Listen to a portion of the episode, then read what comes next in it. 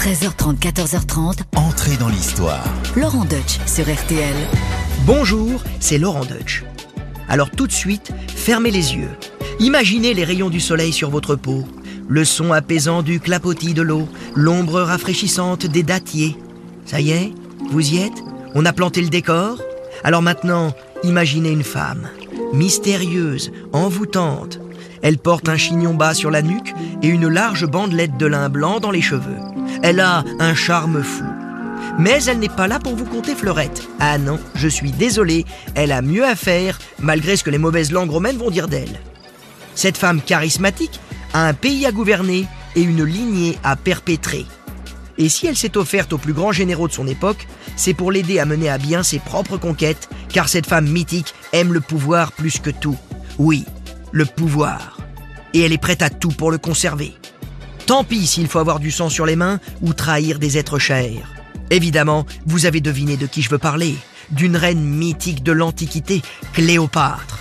Et oui, c'est parti pour un voyage entre Alexandrie, Rome, la Turquie et la Grèce. Ah oui, j'espère que vous n'avez pas oublié votre crème solaire et vos lunettes de soleil. On va voyager les enfants. J'espère que vous n'avez pas peur des serpents. Alors suivez-moi et entrez dans l'histoire. Laurent Deutsch sur RTL. Entrez dans l'histoire. Cléopâtre VII, Philopator, littéralement celle qui aime son père, est née en 70 avant Jésus-Christ. Son père, Ptolémée XII Olette, règne sur l'Égypte depuis une dizaine d'années. Il appartient à la dynastie des Lagides, la famille grecque installée au pouvoir après la conquête du royaume par Alexandre le Grand. Voilà donc pourquoi on dit souvent que Cléopâtre est grecque. Les Lagides ont gardé l'habitude des pharaons de se marier en famille. Ainsi, la mère de Cléopâtre serait sa tante, enfin la sœur de son père, Cléopâtre VI. Mais bon, on n'en est pas sûr à 100% pour la mère. La petite Cléopâtre grandit au milieu de ses frères et sœurs. Il y a les deux Ptolémées, oui comme ils s'appellent tous pareil, on va leur donner donc des numéros, hein, Ptolémée 13 et Ptolémée 14. Il y a aussi ses deux sœurs, Bérénice et Arsinoé. La vie au palais est assez sympathique. Pour aller à l'école, Cléopâtre va à la bibliothèque d'Alexandrie, le plus grand centre culturel du monde entier. Et donc, elle y apprend plein de choses. Et il faut dire qu'elle n'était pas la dernière de la classe. Elle apprend aussi à parler plusieurs langues. L'égyptien, le grec, le latin et quelques autres idiomes qui servent pas à grand chose quand on parle déjà les trois premières. Bref, vous l'aurez compris, Cléo, c'est l'intello de la famille. Et en plus, elle est ambitieuse. Elle a bien compris que son père n'était pas au niveau et qu'il fallait l'aider un peu. Il faut dire que quand ton père s'appelle le joueur de flûte, hein, c'est qu'il est plus doué pour le pipeau que pour la géostratégie. Cléopâtre va donc vite devenir le bras droit de son papa, dans l'espoir de lui succéder le plus vite possible. Mais sa grande sœur Bérénice va lui couper l'herbe sous le pied. Et oui, les coups d'État, c'est un peu une tradition familiale chez les Lagides. Il y en a qui font des crêpes pour la chandeleur, il y en a d'autres qui s'entretuent, chacun son truc. En 59 avant Jésus-Christ, quand les Romains annexent Chypre sous domination égyptienne et que papa ne dit rien, Bérénice voit rouge et fait donc un coup d'État contre son propre père. Alors qu'elle s'installe sur le trône, son papa, le joueur de flûte, part en exil avec Cléopâtre, ses deux garçons et Arsinoé. Entre ses 10 ans et ses 13 ans, Cléopâtre connaît donc l'humiliation d'être une princesse en fuite, changeant sans cesse de domicile entre Rome et Athènes au gré des amitiés paternelles et de la pitié qu'il suscite. Et oui, elle voit son propre père supplier nombre de Romains puissants de l'aider à renverser sa fille, c'est n'importe quoi. À force de compromission, le joueur de flûte convainc le gouverneur romain de Syrie, Aulus Gabinus, de renverser Bérénice et de lui restituer sa couronne. À peine de retour sur son trône, notre joueur de flûte fait assassiner sa fille aînée et laisse les garnisons romaines s'installer en Égypte pour assurer la surveillance du territoire.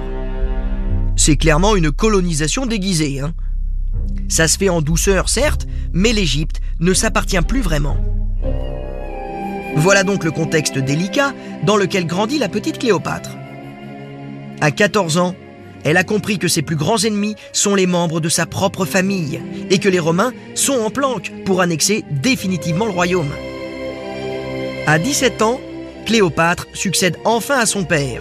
Mais attention, avant de mourir, papa lui a fait un cadeau empoisonné. Elle est en effet obligée de se marier à son frère cadet, Ptolémée XIII, pour régner avec lui. Cléopâtre, prête à gouverner son royaume, impose sa vision de la politique aux conseillers royaux issus de la haute aristocratie. Or, tous ces vieux barbons pensaient que les dominos allaient filer tout doux et que ce seraient eux les patrons. Erreur. Cléopâtre n'est pas là pour faire de la figuration. Résultat, les conseillers montent Ptolémée XIII contre sa sœur en lui faisant croire qu'elle veut l'évincer. Bon, c'était peut-être pas faux après tout. Du coup, les dissensions entre le frère et la sœur sont si grandes qu'une violente dispute éclate. Ptolémée chasse Cléopâtre d'Égypte et menace de la faire exécuter si elle remet un pied sur la terre des pharaons.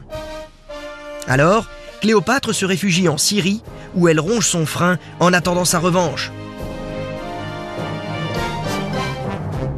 L'année suivante, Cléopâtre apprend que le grand général romain Jules César a pris ses quartiers d'hiver à Alexandrie avec ses légions. Si elle pouvait le rencontrer, elle pourrait peut-être le convaincre d'attaquer son propre frère.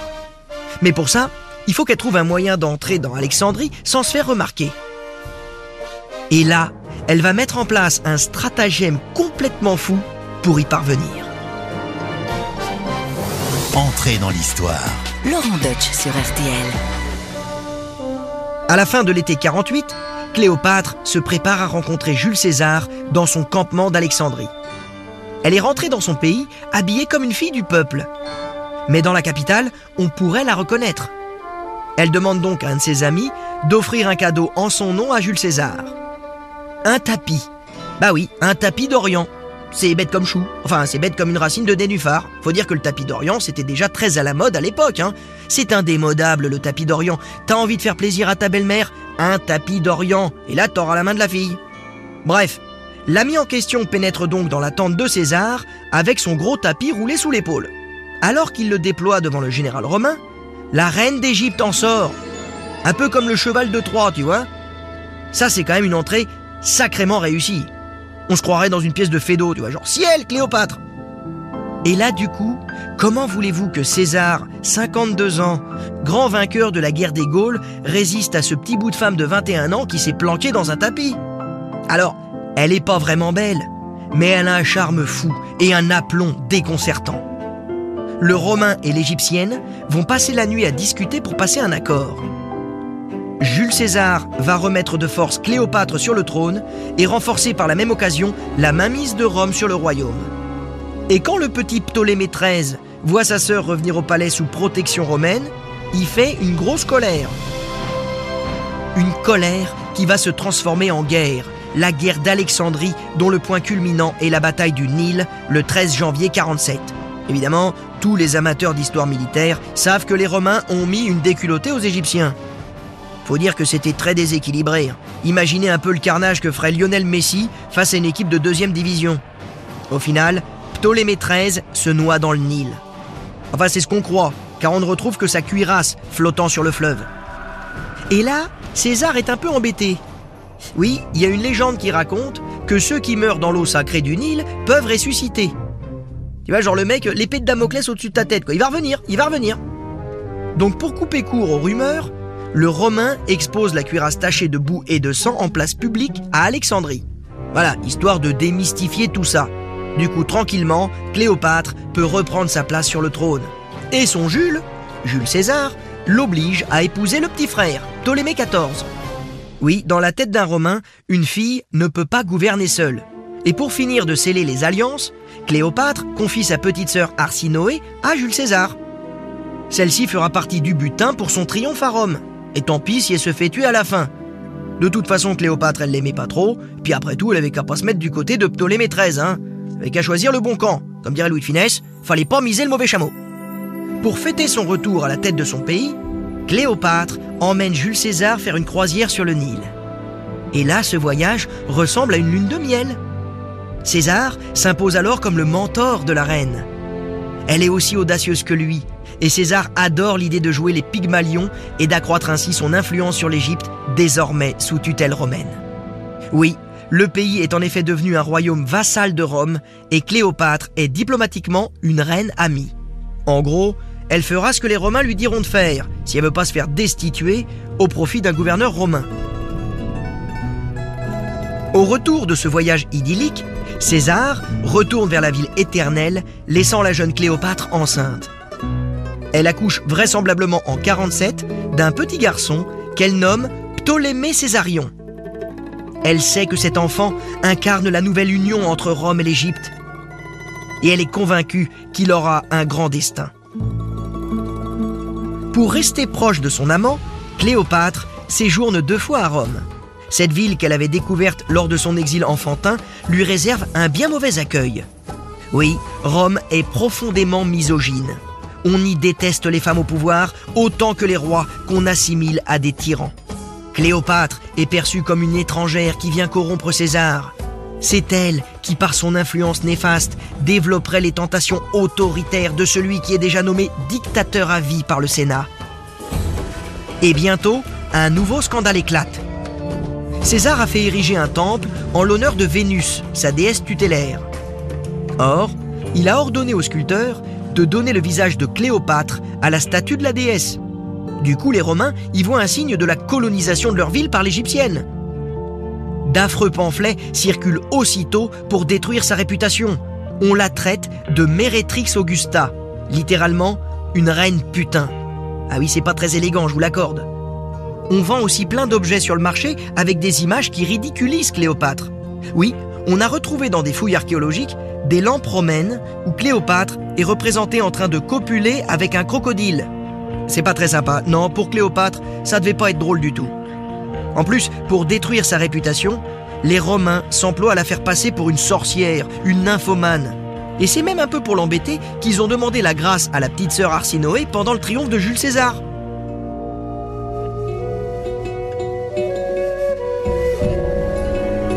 Au matin des Ides de mars 44 avant Jésus-Christ, Cléopâtre est réveillée en catastrophe par ses serviteurs. Un drame horrible a eu lieu. César a été assassiné dans la curie par des conjurés convaincus de défendre la République. Sans son protecteur, Cléopâtre et son fils Césarion sont en danger. La reine quitte alors l'Italie en catimini et s'en retourne à Alexandrie. La première chose qu'elle fait en arrivant est de commanditer l'assassinat de son frère époux Ptolémée XIV. Oui, ça y est, c'est bon. Maintenant, elle a 25 ans, elle a été bien formée par César aux arcanes du pouvoir, plus question de s'embêter avec un rival. Un frère quand même, hein Oui, famille quand tu nous tiens. Et pour être certaine que son fils héritera de la couronne, elle l'associe à son pouvoir. Non, alors, rassurez-vous, elle va pas épouser Césarion. C'est quand même son fils, hein. Non, non, c'est, je veux dire, tu vois, non, il y a des limites. Bref, pendant que l'assassinat de Jules César fait sombrer Rome dans un nouvel épisode de guerre civile, Cléopâtre, elle, se fait discrète. Pour rester sur son trône, elle doit s'allier au nouvel homme fort de Rome. Elle a désormais le choix entre l'héritier politique de César, son neveu Octave, ou son héritier militaire, le général Marc-Antoine. De sa nouvelle alliance dépendra son destin et celui de son royaume. Fera-t-elle le bon choix? Entrez dans l'histoire. Laurent Deutsch sur RTL. En tant que reine amie de Rome, le destin de Cléopâtre est lié à celui de la ville éternelle. On lui demande donc naturellement d'envoyer ses bateaux, ses hommes et son argent aux Romains pour les aider dans leur guerre de conquête. Durant l'été 41 avant Jésus-Christ, le général Marc-Antoine la convoque à Tars en Turquie où il prépare ses prochaines batailles. Cléopâtre a en effet décidé que le beau Romain serait son nouvel allié. En plus, Marc-Antoine est un philhellène notoire. Alors un philhellène, c'est pas celui qui aime filer la laine, mais c'est celui qui aime les Grecs, hein, du grec phil, aimer, hélène, les Grecs. Voilà, facile à retenir. Alors il aime pas que les Grecs, hein. il aime aussi les femmes et le vin, ceux qui ne gâchent rien. Il aime les femmes, du coup, Cléopâtre va mettre le paquet pour le charmer. Alors fermez bien les yeux et imaginez. Vous êtes en Turquie. C'est l'été, il fait chaud. La foule se presse sur les rives du Cydnus, car un immense bateau vogue vers le port de la ville. Les voiles sont teintes de pourpre. La figure de proue est dorée à leur fin. Elle étincelle sous le soleil. Les rames sont plaquées d'argent et font étinceler les flots qu'elles fendent. Ces rames sublimes sont maniées par un équipage entièrement féminin.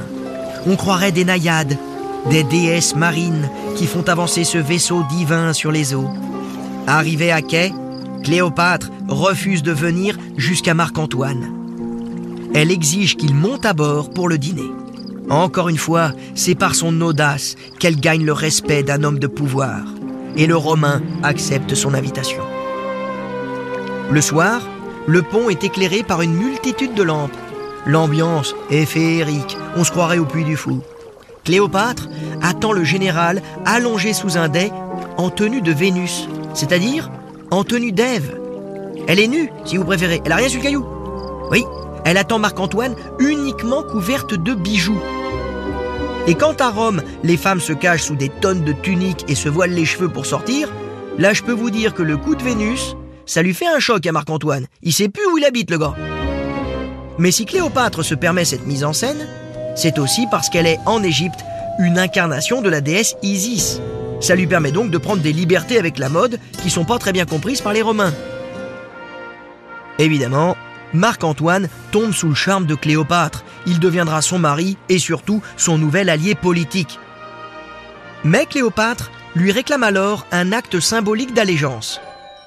Assassiner sa sœur Arsinoé devenue prêtresse dans un temple d'Artémis en Grèce. Oui, on sait jamais. S'il lui prenait l'envie de faire un coup d'État, mieux vaut prendre les devants. Et Marc-Antoine s'exécutera au risque de provoquer la colère de la déesse. Voilà, Cléopâtre s'est débarrassée de tous ses frères et sœurs un par un. En plus, Marc-Antoine est totalement fou d'elle. Maintenant, elle va s'employer à lui retourner le cerveau pour échapper à la tutelle romaine. Et c'est là que les choses vont se corser, parce que Marc-Antoine va être contraint de se marier à la sœur du fils adoptif de Jules César, Octavie, pour former une sorte de pacte de non-agression avec Octave. Vous suivez? Ah, je peux vous dire que Paris Match, Gala et Voici, ou Stéphane Bern, auraient adoré cette époque. Le but de tout cela Sceller le triumvirat, une alliance politique entre trois hommes. Octave, Marc-Antoine et Lépide, disposant d'une magistrature extraordinaire pour administrer l'empire territorial romain. Bien sûr, Marc-Antoine est en charge de l'Orient, qu'il adore. Même s'il est un vrai Romain dans l'âme, un républicain, eh bien malgré tout, l'Orient et les régimes monarchiques le fascinent. Le général séjourne de plus en plus souvent en Égypte. Il est fou amoureux de sa reine et lui fait trois enfants. Des jumeaux, nommés Alexandre Hélios et Cléopâtre Sélénée, ainsi qu'un petit dernier, nommé Ptolémée Philadelphe. Mais le rapprochement entre la reine et Marc-Antoine déplaît à Octave. Celui-ci a bien renforcé sa position à Rome, où il est considéré comme l'homme providentiel capable de restaurer la paix. Octave, c'est l'audace du général de Gaulle et le physique de Ryan Gosling. Je vous laisse imaginer le pétard. Ainsi, de plus en plus en confiance, Octave pousse sa sœur Octavie à demander le divorce en raison de la liaison de son mari avec la reine. Et si Octave parvient à faire divorcer Marc-Antoine d'Octavie, il pourra mettre fin au triumvirat et devenir le seul maître de Rome. Pour atteindre son but, Octave déclenche une véritable propagande anti-Marc-Antoine en attendant que celui-ci commette un faux pas fatal. RTL, entrée dans l'histoire. Avec Laurent Deutsch. Pendant qu'à Rome, Octave excite la haine du peuple contre le traître de la patrie, Marc-Antoine se la coule douce à Alexandrie. Avec sa reine, il fonde le club de la vie inimitable, formé de jet-setters égyptiens qui se vautrent dans l'épicurisme le plus exacerbé. C'est d'ailleurs dans le cadre de ce club qu'a lieu le célèbre épisode de la Perle. Marc-Antoine et Cléopâtre se sont lancés un défi. C'est à celui qui organiserait le dîner le plus cher et le plus somptueux. Le Romain joue le premier. Il organise un dîner pentagruélique. Et je peux vous dire que c'était pourtant pas facile d'organiser un dîner pentagruélique avant que Rabelais ait écrit Pantagruel. Marc-Antoine va faire venir les mets les plus chers des quatre coins du monde. Enfin, le monde à l'époque, euh, c'est la Méditerranée. Hein. On fait donc venir les meilleurs vins, les crustacés les plus frais, les viandes les plus rares, les gâteaux les plus sucrés. C'est le plus grand dîner de tous les temps, alors qu'il n'y avait pas encore Cyril Lignac. Ah, c'était pas de la quiche. Quelques jours plus tard, c'est à Cléopâtre de lui rendre l'appareil. Le dîner est bon, mais franchement, c'est moins bien. Il hein, n'y a pas de faste particulier. Marc-Antoine se gausse, il a gagné. Mais attendez, elle a pas dit son dernier mot, Cléopâtre. Allongée sur son lit de table, Cléopâtre le toise et détache du lobe de son oreille une énorme perle d'une valeur de plusieurs centaines de milliers de sesterces. Elle la plonge alors dans une coupe de vin. Elle mélange ensuite le breuvage jusqu'à ce que le vin, plus proche de nos vinaigres, dissolve la nacre, puis elle boit la coupe jusqu'à la lie. Alors que Cléopâtre s'apprête à recommencer l'opération avec sa deuxième boucle d'oreille, Marc-Antoine suspend son geste. C'est bon, sa reine est la plus maligne, elle a gagné. Et quelque part, il n'en est que plus amoureux. Si les facéties de Marc-Antoine et de Cléopâtre s'étaient arrêtées là, les Romains en auraient fait des gorges chaudes, mais ça n'aurait pas été bien loin. Hélas, le général va commettre un faux pas qui lui sera fatal. Oui, en Égypte, Marc-Antoine ne fait pas que jouer à Top Chef. Il fait aussi des conquêtes. Des conquêtes territoriales pour la grandeur de Rome. Or, il écrit dans son testament qu'il souhaite léguer les territoires qu'il a conquis au Proche-Orient aux enfants qu'il a eus de Cléopâtre, et que celle-ci doit être reconnue comme la reine des rois. À Rome, Octave fait ouvrir le testament du général en son absence et le lit sur le forum où la foule des citoyens est chauffée à blanc. Marc-Antoine est bel et bien un traître. Il est désormais officiellement considéré comme un ennemi public. Octave alimente dorénavant une propagande contre Marc-Antoine et Cléopâtre si efficace qu'il peut déclarer la guerre au couple. La bataille décisive se tient à Axiom, au sud de Corfou, le 2 septembre 31. Octave et Cléopâtre ont érigé leurs camps respectifs de chaque côté de l'entrée du golfe Ambracique. La flotte de Marc-Antoine se place en arc de cercle dans l'entrée du golfe, renforcée à l'arrière par la flotte de Cléopâtre. Les troupes d'Octave, elles, se sont positionnées en haute mer face à celles de Marc-Antoine.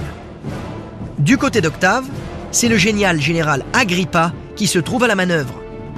La bataille navale est épique.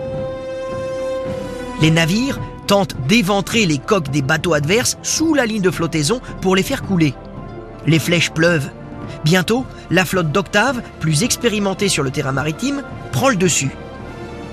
Sentant la défaite, Cléopâtre ordonne à son équipage de fuir. Sur son bateau, il y a le butin de guerre. S'il coule ou s'il est capturé, la reine ne pourra plus payer son armée. La reddition serait alors inéluctable. Marc-Antoine, lui, continue à se battre avec rage. Malgré tout, ce militaire aguerri est en train de se faire laminer par ses propres frères romains. Et quand il comprend que Cléopâtre a mis les voiles, il décide lui aussi de prendre la fuite. Humilié, il ordonne à son bateau de quitter le champ de bataille et rejoint Cléopâtre au large. Il monte alors sur le bateau de sa reine et s'assoit à la proue, la mort dans l'âme. Il ne dira plus un mot jusqu'à leur arrivée à Alexandrie. Quelque chose s'est brisé entre les deux amoureux. La défaite est trop amère. Ils savent que ce n'est plus qu'une question de temps avant la fin de leur histoire. Et oui, bientôt, Octave les poursuivra. Il leur fera mordre la poussière.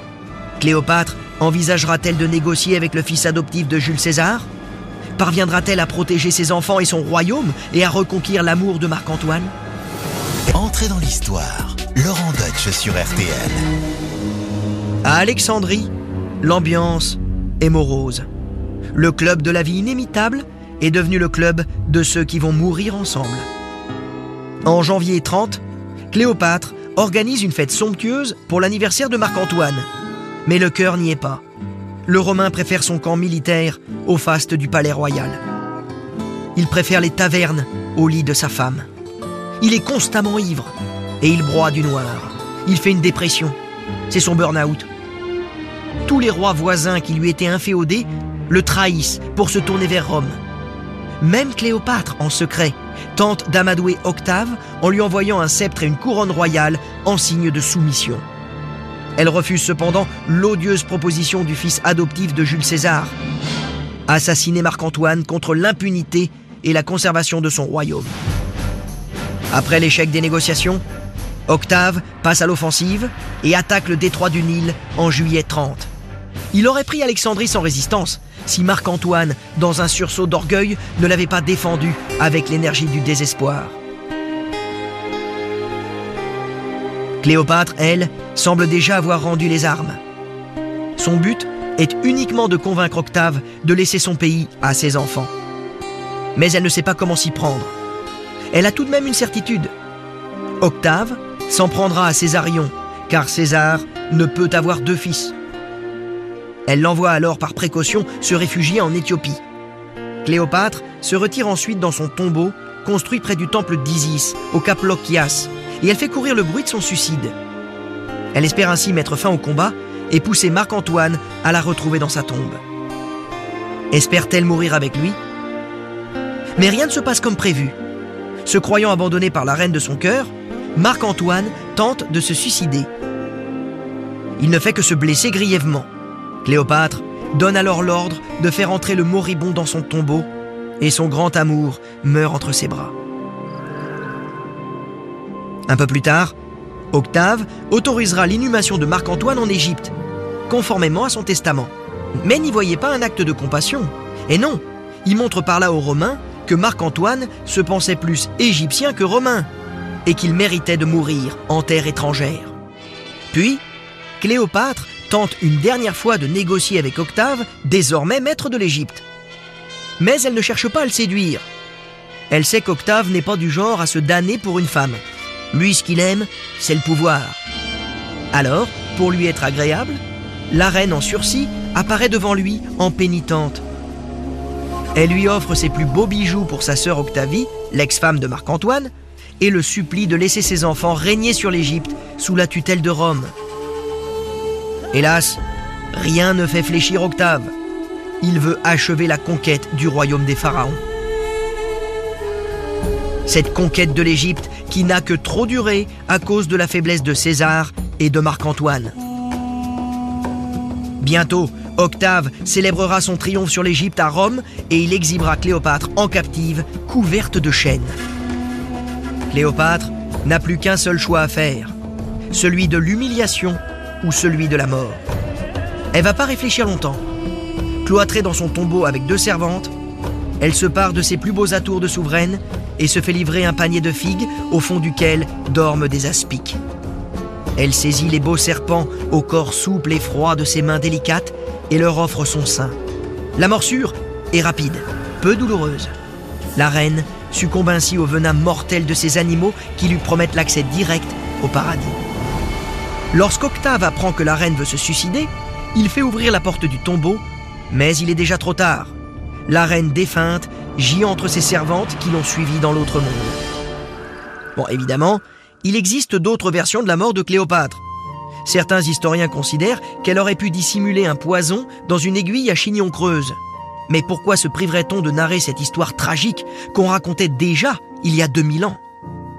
Après la mort de Cléopâtre, le 12 août 30 avant Jésus-Christ, Octave fait de l'Égypte une province romaine impériale et envoie une escouade assassiner Césarion. Les enfants de Marc-Antoine et de Cléopâtre seront quant à eux élevés à Rome par Octavie avec leur demi-sœur romaine. À l'âge adulte, on perd la trace des deux garçons. Mais Cléopâtre Sélénée deviendra reine de Mauritanie en épousant le roi Juba II. Lors de son triomphe sur l'Égypte, Octave fait défiler une statue de Cléopâtre pour symboliser sa victoire contre la reine.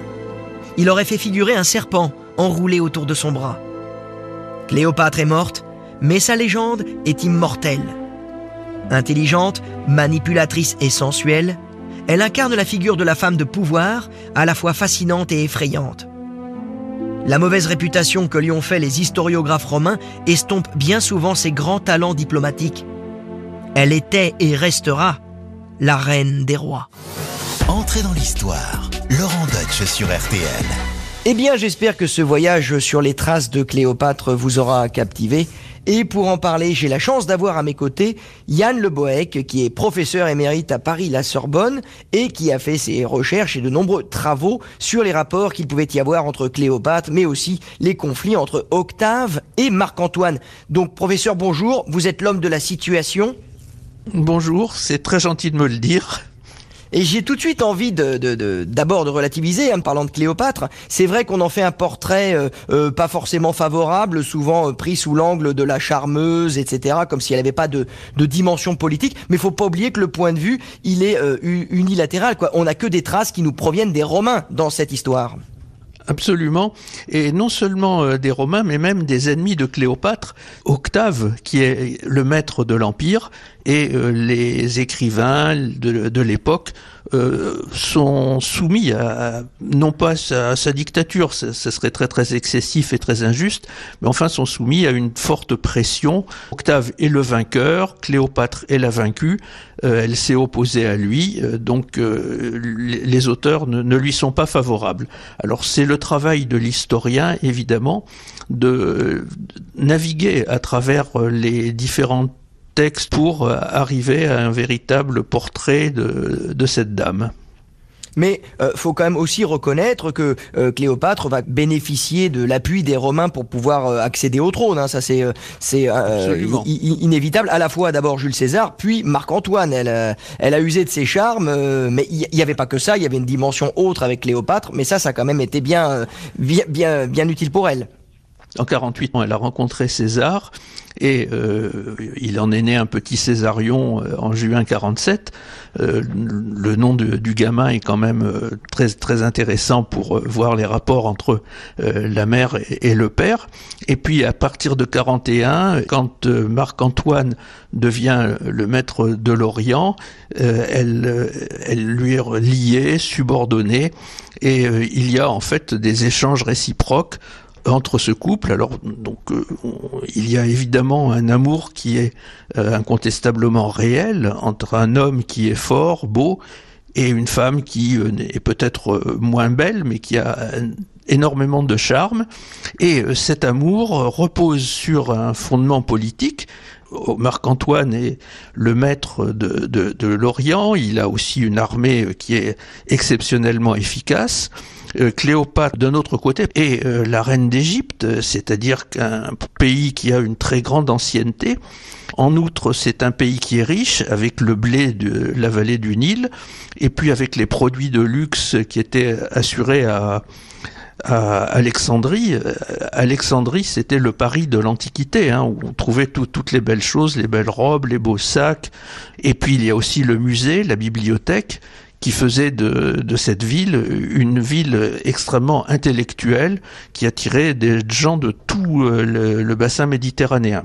Elle a choisi Marc-Antoine. Est-ce qu'elle n'a pas misé sur le mauvais cheval euh, Elle avait le choix finalement? Bon, elle était un petit peu amoureuse de lui, mais il y avait une stratégie politique de donc de s'appuyer sur les hommes forts, sur les Romains et donc sur Marc-Antoine. Elle aurait peut-être dû choisir Octave, non?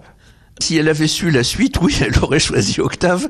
Enfin, il faut voir qu'au début, euh, les relations, quand elles se sont devenues difficiles entre Octave et Antoine, il n'était pas du tout évident que ce serait euh, Octave qui l'emporterait. C'est là où il y a eu la bataille d'Axiom. La terrible bataille d'Axiom entre elle et son allié, hein, son amant Marc-Antoine, avec les forces romaines d'Octave. Alors, professeur, recontextualisons un petit peu cette bataille. Où est-ce que ça se situe? À quel moment ça se situe précisément? Alors, ça se situe au nord-ouest du Péloponnèse et euh, ça a eu lieu le 2 septembre 31 avant Jésus-Christ. Euh, d'un côté, il y a les forces de Cléopâtre et de Marc-Antoine, euh, qui sont l'un et l'autre des dieux pour leur sujet, pour leurs soldats. Marc-Antoine est assimilé au dieu de la vigne et du vin Dionysos, un dieu égyptien Osiris, et Cléopâtre est la déesse Isis il, faut bien voir que c'est l'Occident romain contre l'Orient romain euh, qui, qui. Alors le dispositif de la bataille est, très simple, comme euh, c'est exactement comme sur Terre, sauf que ce sont des navires au lieu d'être des, légions. Euh, il y a une aile gauche, une aile droite, un centre, et puis en retrait, il y a une réserve de chaque côté. Octave surtout essaie de manœuvrer pour détruire le, bon ordre de la flotte ennemie. Et puis tout d'un coup, en plein milieu de, la bataille, Cléopâtre, euh, qui avait le commandement de la réserve, décide de quitter euh, son poste, d'abandonner la bataille, et les navires de Cléopâtre traversent le dispositif de Marc-Antoine pour euh, s'enfuir vers l'Égypte. Alors cette traversée, évidemment, sème la pagaille dans les unités euh, de Marc-Antoine, et euh, bien entendu, ça facilite de beaucoup la victoire euh, d'Octave. Mais pourquoi elle a fui? Pourquoi elle est partie? On n'en sait rien. C'est ce que nous disions tout à l'heure. Les sources sont toutes défavorables à, Cléopâtre. Elles ne, nous le disent pas. En fait, rappelons-nous que Marc-Antoine et Cléopâtre se sont rencontrés en 41 qu'ils ont eu des relations euh, très étroites à partir de 37, nous sommes en 31. Peut-être y a-t-il y a-t-il eu entre les deux euh, une diminution de la passion, une diminution de l'amour euh, Cléopâtre a peut-être pensé que Marc-Antoine ne pourrait pas gagner cette guerre à la longue, même s'il gagnait une bataille, et elle, pouvait, elle espérait ça c'est sûr, on, le sait par quelques textes, elle espérait séduire Octave parce que Octave était le fils fils adoptif bien entendu, mais le fils quand même du grand César. Si elle avait pour but finalement de, un renversement d'alliance, c'était peut-être pas au moment de la bataille, au moment où tout est déjà joué. Stratégiquement, ça semble un peu faible. Euh, tactiquement, ça n'est pas faible du tout, parce que au contraire, justement, en fuyant, elle prive euh, Antoine de réserve et surtout ces navires ont traversé le dispositif d'Antoine et l'ont complètement désorganisé. Elle l'a un petit peu poignardé dans le ah. dos. Les vaisseaux de Marc-Antoine et, ceux de d'Octave euh, s'affrontaient les uns les autres et on ne savait pas du tout qui l'emporterait. Et en abandonnant son poste, d'abord elle privait Marc-Antoine de réserve, et ensuite, euh, en traversant le dispositif de Marc-Antoine, elle a complètement désorganisé la flotte de, ce chef. Et euh, ça a rendu évidemment un immense service à Octave, euh, ce qui me laisse penser quand même qu'elle avait des arrière-pensées favorables à Octave. Mais alors du coup ensuite, ça lui a pas porté chance. Elle effectivement, elle n'a jamais réussi à séduire Octave. Et là encore, c'est pour deux raisons. Euh, il y a d'abord une raison euh, humaine, sentimentale. Bon, Octave est resté insensible au charme de la reine d'Égypte. Et puis il y a aussi une raison politique. Euh, j'y tiens beaucoup. C'est que Octave représentait l'Occident, le latin, alors que Cléopâtre avait allié à Marc-Antoine représenté l'Orient et la langue grec. Et il y avait ce conflit de culture qui était incontestable et qui euh, rejoignait le conflit politique. Merci beaucoup Yann Leboeck. Je rappelle que vous êtes euh, professeur émérite euh, à Paris, la Sorbonne, et spécialiste de la question de Cléopâtre et sur les conflits entre Octave et Marc-Antoine. Et voilà, entrer dans l'histoire, c'est fini pour aujourd'hui, mais je vous rappelle que chaque vendredi, vous pouvez découvrir en exclusivité un nouvel épisode d'Entrer dans l'histoire en podcast. Alors, si vous n'avez pas encore écouté les épisodes précédents, sachez qu'ils sont tous disponibles à la réécoute. N'hésitez pas à vous y abonner. À bientôt sur RTL.